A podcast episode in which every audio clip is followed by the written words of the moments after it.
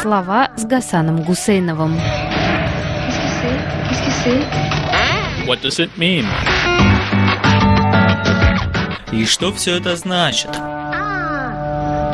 Итак, книга Сесиль Весье «Сартер и Советский Союз. Игрок и выживший», вышедшая в конце 23 года, рассказывает о встрече двух миров.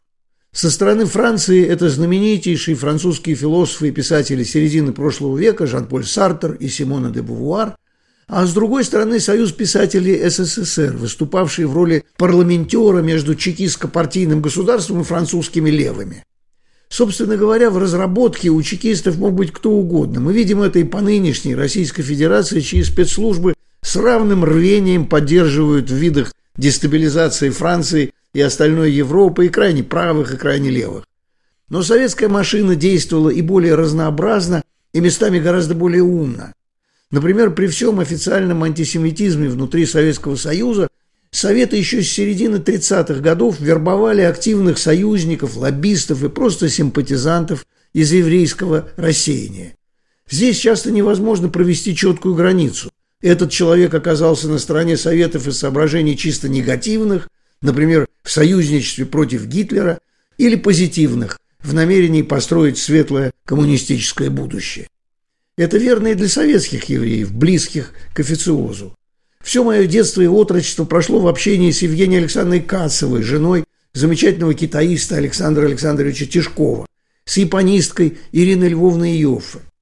Кацева, пробивавшая в советскую печать Кавку и Бёля, как, кстати, и Ленина Зонина, переводчица Сартра и де Бувуар в середине 60-х годов, во время войны была матросом на Балтийском флоте. Они обе были всего на 10 лет старше моих родителей, но из того, что я знал и сам, как и из того, что слышал от других, многих других, свое сотрудничество и часто активное, вплоть до ближних подступов к зикурату официоза, все они оправдывали через отрицание, совершенно в духе Уинстона Черчилля, отрицание нацизма и войны как политического инструмента. Лишь единицам из числа переводчиков и литературоведов удалось оставаться на этой негативной платформе.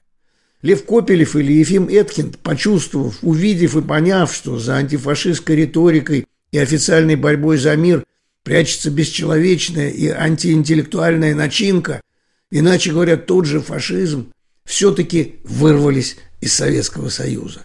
Заодно они оторвались от всей той советской повестки, которую на Западе ошибочно именовали левой. А как же иначе, спрашивали и французские коммунисты, разве у вас не общий лозунг манифеста «Пролетарии всех стран, соединяйтесь».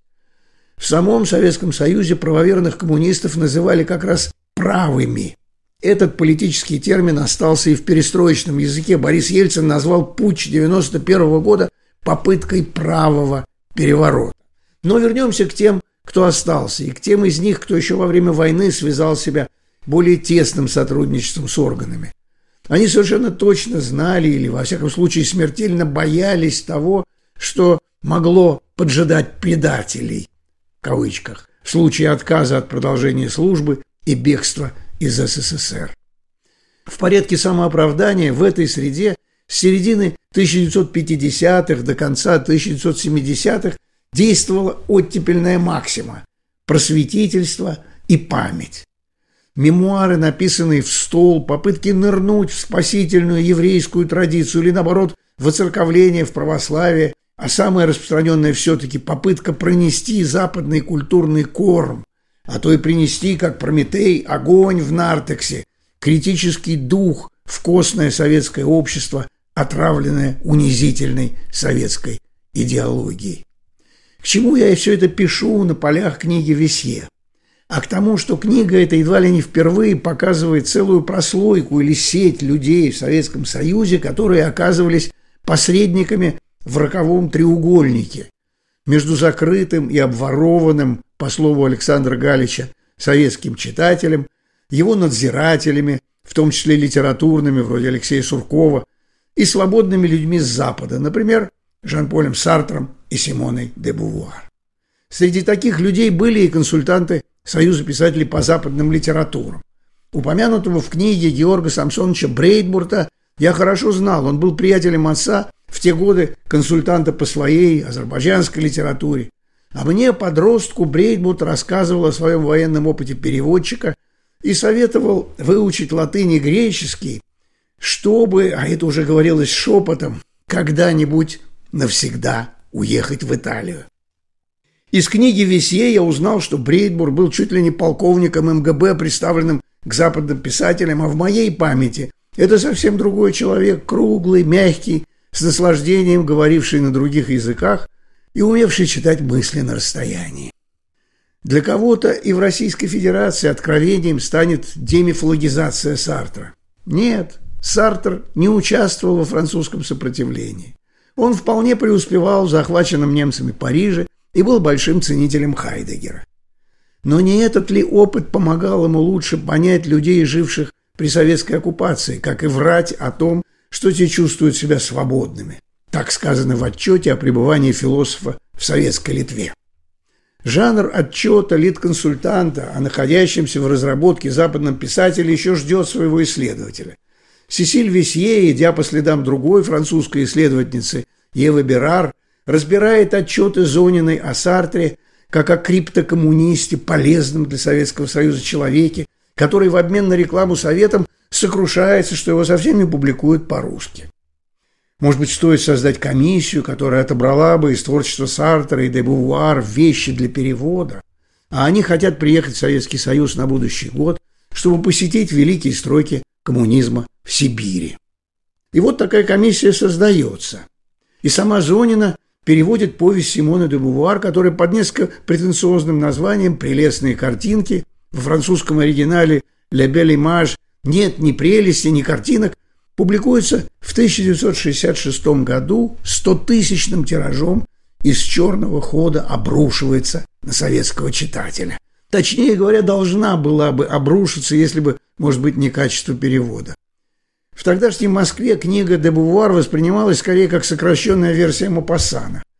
Адюльтер был на виду, а вот би или гомосексуальная проблематика еще совсем не считывалась. Но вернемся к микроскопу Сесиль Весье. Публикуемые ею архивные документы реконструируют множество эпизодов советско-французского культурно-политического взаимодействия. Да, идиотское выражение у меня получилось, но как еще обозначить эту червячную передачу? Иренбург просит Сартра написать письмо в ЦК с призывом освободить Иосифа Бродского.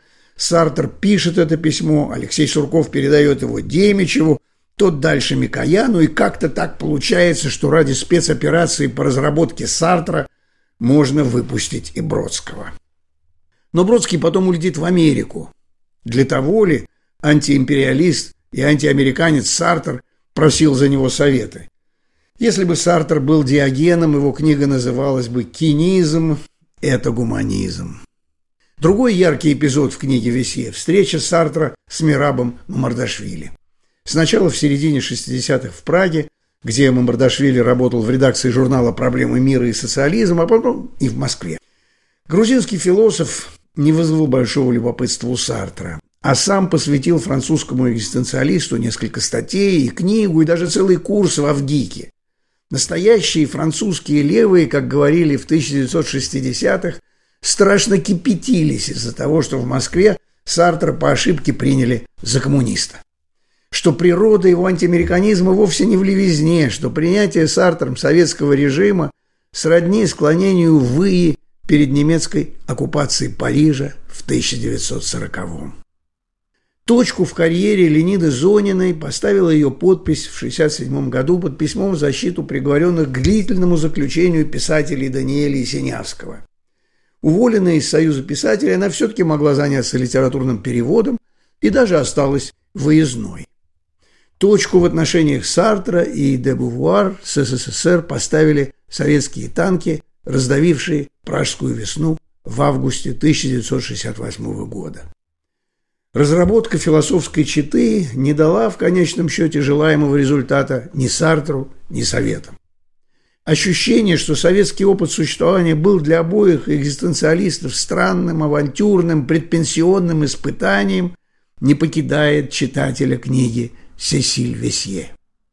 А я ведь напрасно думал, что на этот раз успею рассказать о книге Весье все. Не успел. Ждите продолжения через неделю.